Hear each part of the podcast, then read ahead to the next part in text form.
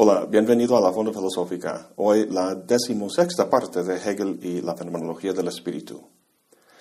En los personajes de Fausto, el romántico sentimental, y el caballero de la virtud, encontramos diferentes estrategias que la conciencia empleaba para encontrarse en el mundo.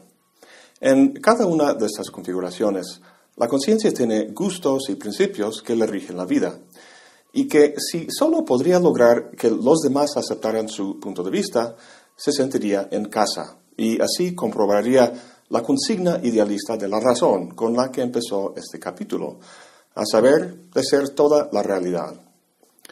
El virtuoso, dispuesto a sacrificar su individualidad para que el principio universal se ejerciera de forma libre y pura y el bien se diera, se fastidiaba al ver los demás individuos ejerciendo sus propios principios en una gran pugna de intereses. Lo que aprendió es que a pesar de ello, o quizás gracias a ello, el bien se dio, que el mundo, esa aglomeración aparentemente caótica, era más sabio que cualquier individuo.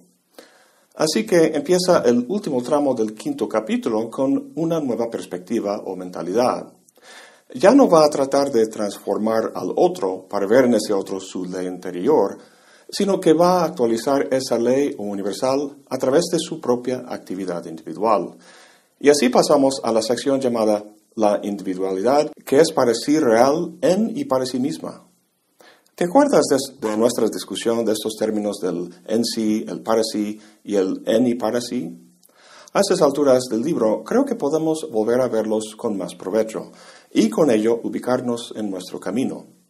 Hablando de alturas, para visualizar el camino trazado hasta ahora sería conveniente verlo como el ascenso de una montaña. La conciencia que estamos siguiendo solo ve de frente en su ascenso. ¿Qué vería si se voltease a ver lo recorrido hasta ahora? Lo que vería lo vamos a visualizar en un gráfico que consta de dos variables o factores. Por un lado, las diferentes formas o configuraciones de la conciencia, cada una de las cuales va a indicar una ubicación específica en el ascenso.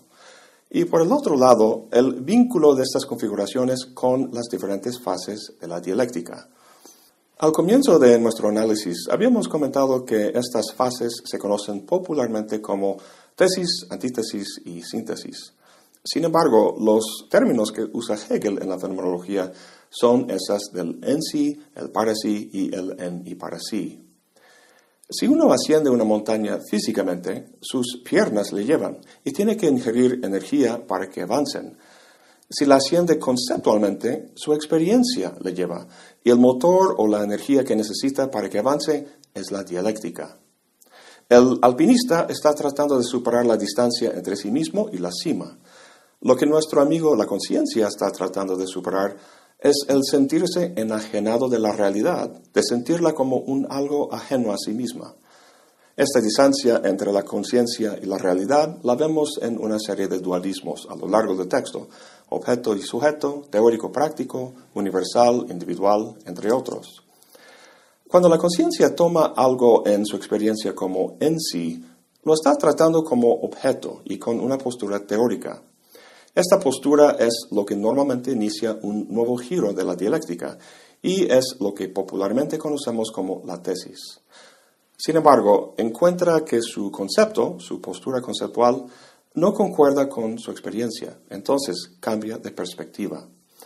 Esta nueva perspectiva es el para sí, donde lo real o lo verdadero pasa de ser un objeto que se entiende teóricamente a ser una función de un sujeto que lo constituye prácticamente con su actividad. Esto es lo que conocemos como la antítesis. Como final, encontrando nuevamente una discordancia entre su concepto y la experiencia, toma una nueva perspectiva que combina las posturas anteriores, tanto del objeto como del sujeto.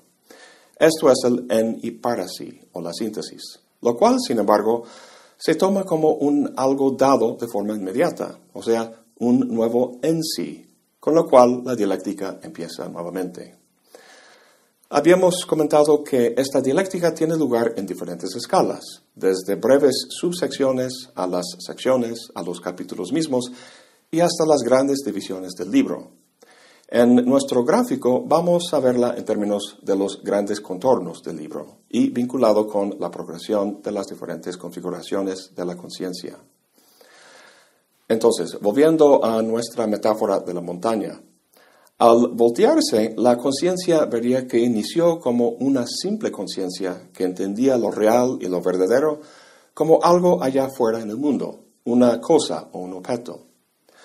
Hay tres capítulos que corresponden a esta postura, la certeza sensible, la percepción y la fuerza y el entendimiento, los cuales en su conjunto conforman la primera gran división de la fenomenología que Hegel llama la conciencia.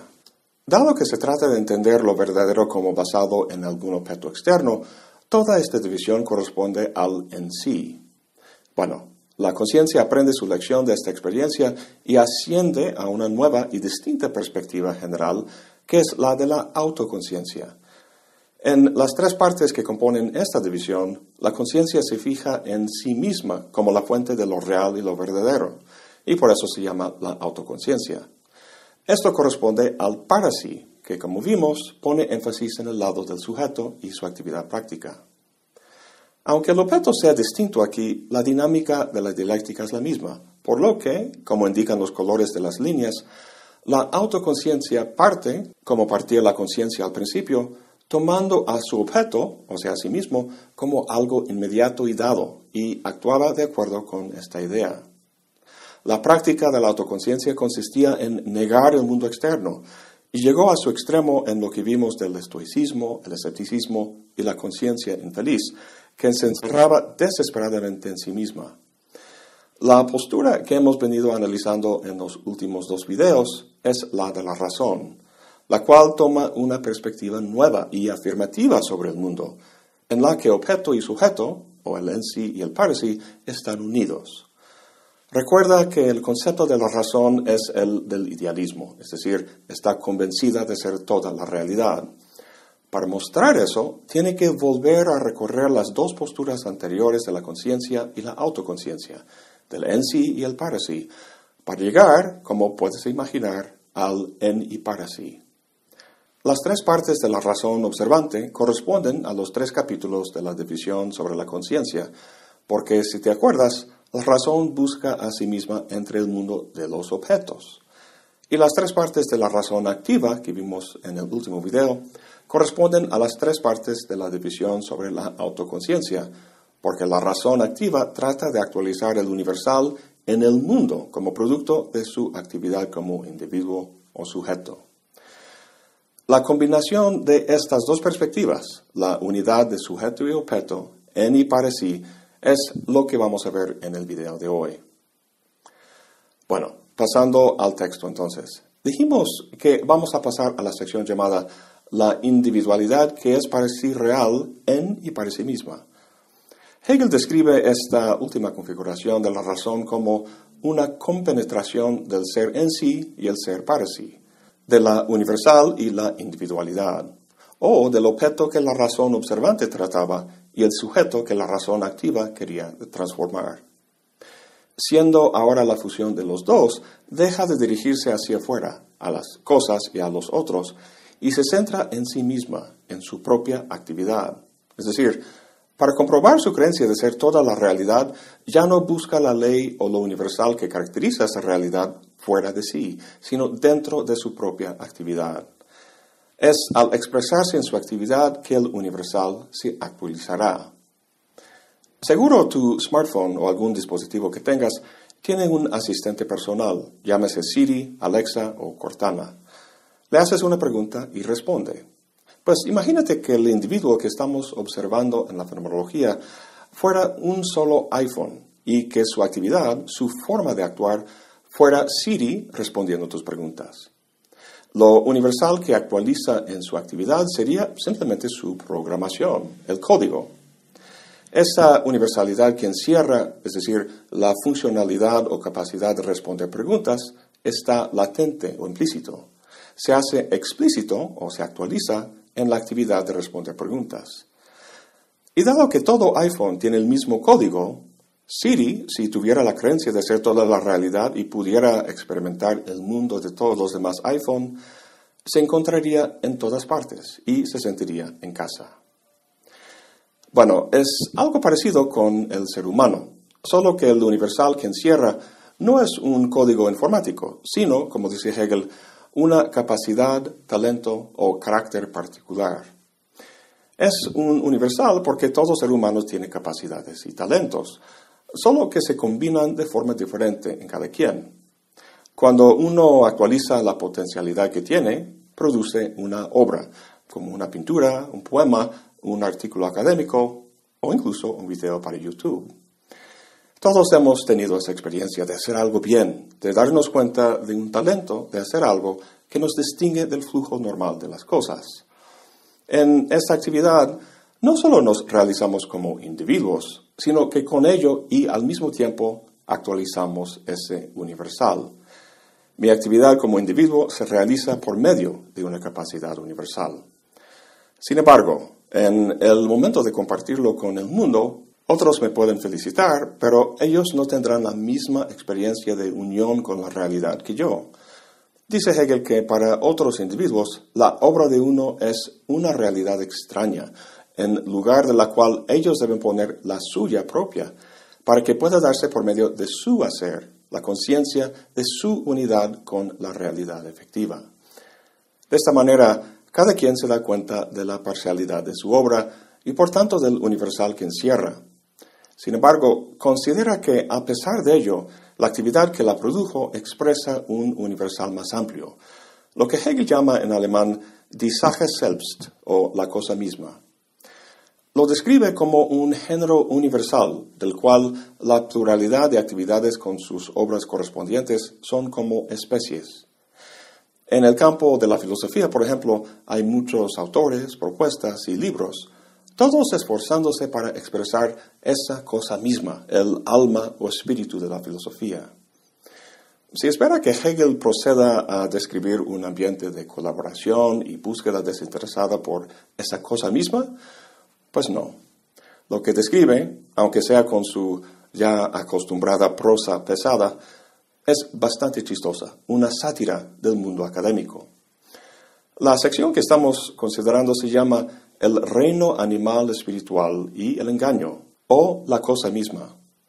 La primera parte del título traduce Das geistige Tierreich und der Betrug. Tierreich es literalmente reino animal en el sentido biológico, pero eso no es el sentido que Hegel expresa aquí. La palabra Tiergarten significa zoológico, una ordenada exposición de animales para el público. Sin embargo, más que un zoológico, el escenario que Hegel describe se parece más a un circo o Tierschau en el alemán, literalmente un show de animales, expuestos no para la serena contemplación ni para el estudio, sino como espectáculo. Pero lo que se expone en esta sección del texto no son animales, sino formas del espíritu, por eso la palabra geistige, formas que se hacen pasar por las formas profundas y serias del espíritu humano, pero que no son más que sombras engañosas cuya finalidad es llamar la atención a sí mismas. Como la gente que trabaja en un circo o feria de pueblo, que gritan algún rollo para que pases a jugar o gastar dinero en su puesto. Charlatanes del intelecto, pues. Dice Hegel, una individualidad se dispone, pues, a llevar a cabo algo. En nuestro ejemplo del mundo académico de la filosofía, podría ser dar una ponencia sobre metafísica, por ejemplo. Ese sería el tema o la cosa misma. Hay académicos que acuden a la práctica porque ellos también están interesados en la cosa misma. En la ronda de preguntas señala uno de ellos que esta cosa ya ha sido llevada a cabo por él y que con todo gusto brinda y presta su ayuda para que todos estén en la misma página, por así decirlo. Dice Hegel que su apresurarse para ayudar no era más que un deseo de ver y mostrar su hacer, y no la cosa misma. Este es el engaño que se menciona en el título. Hegel dice que acuden volando como las moscas a la leche que se acaba de poner sobre la mesa. No con el afán de aportar, sino deducirse. Anda cada profe como monarca en su propio reino de ideas, fingiendo interés en los proyectos de otros, pero solo como pretexto para hacer que el otro se interese en su propio proyecto. Así son, pues, los congresos de filosofía, una sórdida exposición en la que los animales académicos rondan por las salas y los pasillos, posando en sus jaulas espirituales para atraer la mirada.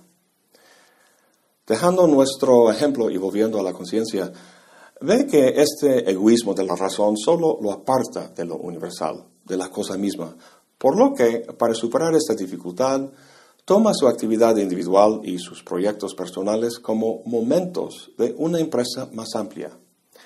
Pasa de ver su actividad como una expresión de su individualidad a verla en términos morales, es decir, que la cosa misma no es asunto de un solo individuo, sino de la actividad de todos y de cada uno. En la siguiente sección, la razón legisladora, la conciencia reconoce esto de forma explícita. Aquí el universal o la cosa misma de la sección anterior, se entiende en términos de ley, una ley que rige no objetos físicos, sino, dado que estamos hablando de la actividad de los individuos, a la conducta humana. ¿Cómo llega un individuo a conocer estas leyes universales? Hegel dice que la razón sana sabe de un modo inmediato lo que es justo y bueno. Por ejemplo, cada cual debe decir la verdad y ama a tu prójimo como a ti mismo. Todos intuyen estas leyes y al simplemente enunciarlas, la razón es legisladora. Sin embargo, las leyes son formales y los individuos y los contextos a que se aplican son muy variados. Por ejemplo, ¿amo a mi prójimo si me pide dinero para drogas y se lo doy? No. Saber cómo actuar bien no puede reducirse al manejo de unas cuantas reglas generales. Creo que en el último video hablamos de la eticidad, esa sustancia ética en la que vivían y actuaban los antiguos griegos. En la dimensión del espíritu, a la que estamos por pasar, Hegel volverá a ella, pero con un planteamiento enriquecido por las lecciones de la conciencia en su travesía por el actuar individualista. Pero hay una última sección antes de llegar a ello, la razón que examina leyes. Lo que se discute aquí es una respuesta al problema de la razón legisladora que acabamos de ver. En vez de depender de una ley formal, viendo si permite la acción de uno, un individuo puede aplicar a su acción un examen o prueba para ver si se justifica éticamente. A lo mejor suena familiar esto. No es otro que el imperativo categórico de Kant, lo cual reza Obra como si la máxima de tu acción pudiera convertirse por tu voluntad en una ley universal. Para Hegel, la moral kantiana es un formalismo vacío que fracasa en su intento de determinar el contenido concreto de la moral. Hegel usa el ejemplo de la propiedad. Dice, ¿debe ser una ley absoluta que exista propiedad?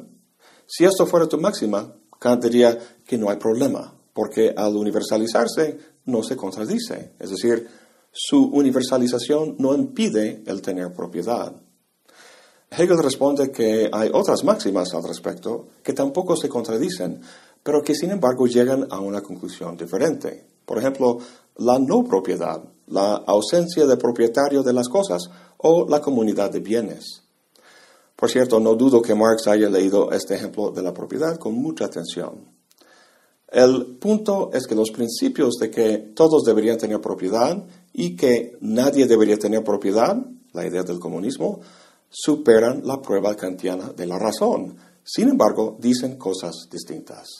¿Cuál hay que escoger? Pues resulta que la razón pura no nos puede decir. A lo largo de la fenomenología hemos visto la dialéctica entre el individuo y el universal.